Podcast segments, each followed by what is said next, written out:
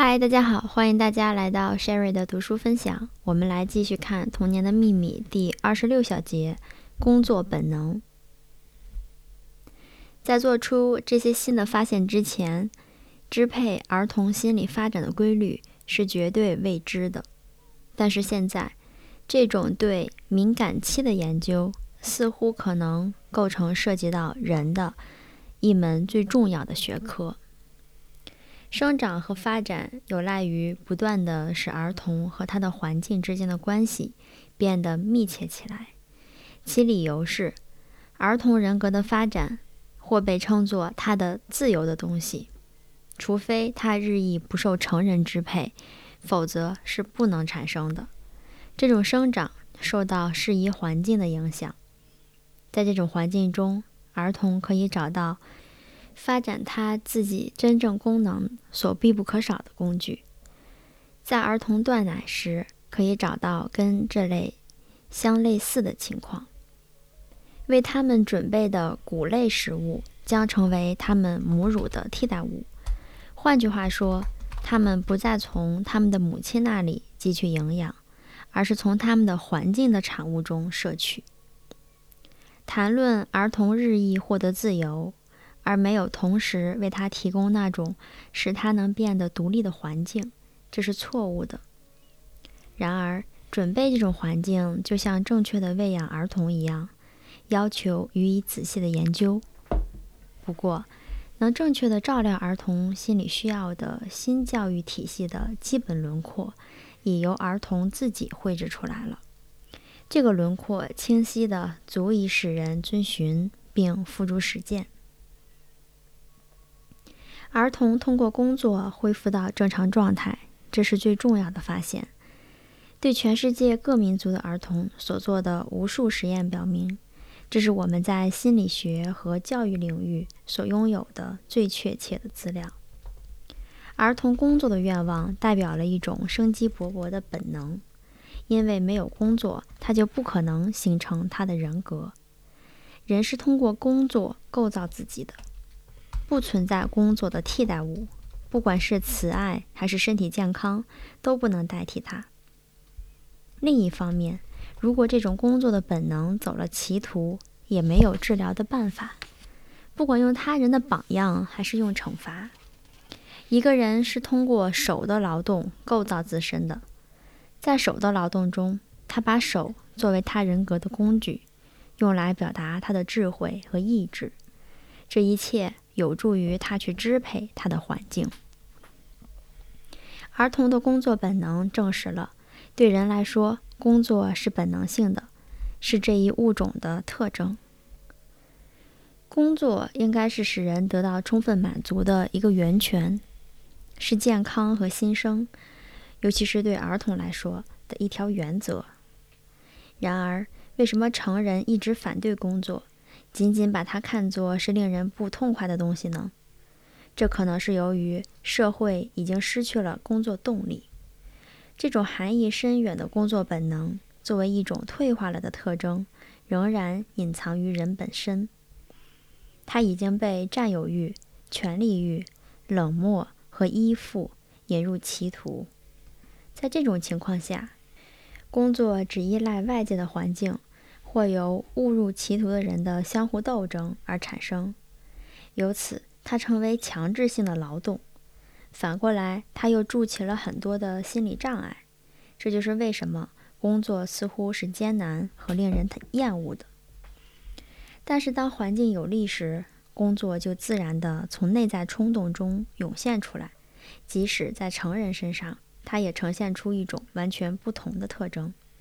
在发生这种情况时，工作变得迷人和不可抗拒，并把人升华到他那奇变的自我之上。在发明家的辛勤工作、探险家的发现和美术家的绘画中，可以发生这种例子。当一个人在进行这种战斗时，他变得拥有非凡的力量，再次体验到能使他表现自己个性的天赋本能。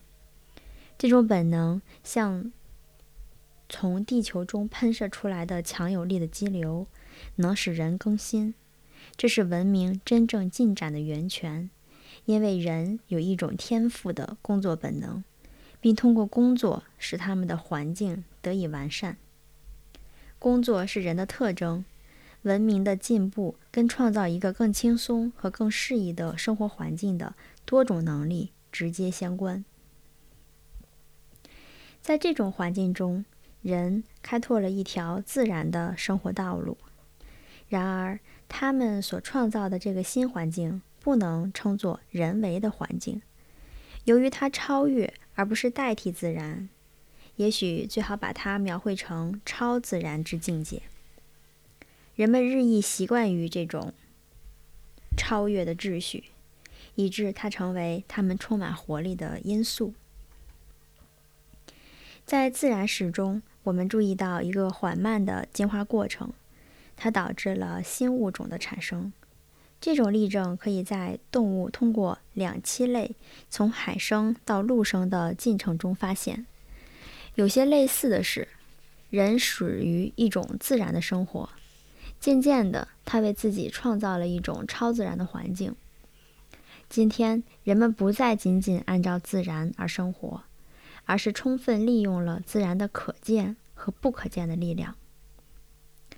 人不仅仅从一个富有生气的环境进入到另一个环境，他为自己构建了新的环境，并且现在他是如此的依赖于他，甚至无法离开这个奇异的创造物而生活。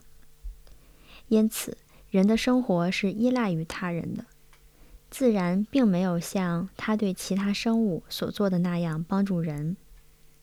鸟可以找到现成的供它吃的食物和用来筑巢的材料，但是人必须从他人那里获得他所需要的东西。我们都相互依赖，我们每一个人都通过自己的劳动，对我们所有人都必须生存于其间的那个超自然的环境做出贡献。虽然人依赖于他人。但是，至少他是自己生活的主人，他能够随其所愿地指导和支配生活。他并不直接受自然变迁的影响，他跟他们相分离，要完全依赖于人的变化。如果他周围的那些人的人格遭到扭曲，他整个的生命就将处于危险之中。工作和达到正常化之间紧密的联系。就是一个最好的证明。人有一种天赋的工作本能，自然敦促他依靠自己建造某种东西来表现自己的存在，并进而表现创造这种东西的目的。确实，如果认为人不能分享宇宙的和谐，这是不可思议的，因为所有的生物都根据其物种的本能对宇宙做出各自的贡献。通过改变被波浪不停充实的海面，珊瑚构成了岛屿和陆地；昆虫把花粉从一朵花带到另一朵花，使植物得以繁殖它们自己。秃鹫和猎狗是清除地面上未掩埋的尸体的清道夫。有些动物去除地球上的废料，其他的动物则产生有用的东西，如蜂蜜、蜡、丝等等。生命就像大气层一样围绕着地球。为了保存地球上的生物，每个生命体都依赖其他的生命体。确实如此，覆盖地球的生命今日已被看作生物圈。生物不仅保护自身的存在，并为它们物种的保存提供条件，而且它们以一种尘世的和谐共同工作。动物造就的东西多于它们自身实际所需要的东西，这就导致了一种剩余，它远远超过直接保存的需要。因此，它们可以被看作宇宙的工作者和自然规律的遵循者。从总体上来看，人作为优秀的工作者，也必须遵循这些普遍规律。他为自己构筑了一个超自然的环境。由于它的产品丰富，这个环境明显的超越这个简单的生存问题，而是从属于一种宇宙秩序。人的工作的完美性不能用人的个体需要来衡量，而应该由他的工作本能的神秘设计来衡量。由于一种质变的致命的奇变，人跟他的人生目的相分离了。如果儿童要变成他应属于的那种人，他的发展必须跟他自己的主导本能紧密相连。因而，正常的儿童教育会造就出类拔萃的人。好的，我们的第二十六小节就结束了，感谢收听，我们下一小节再见。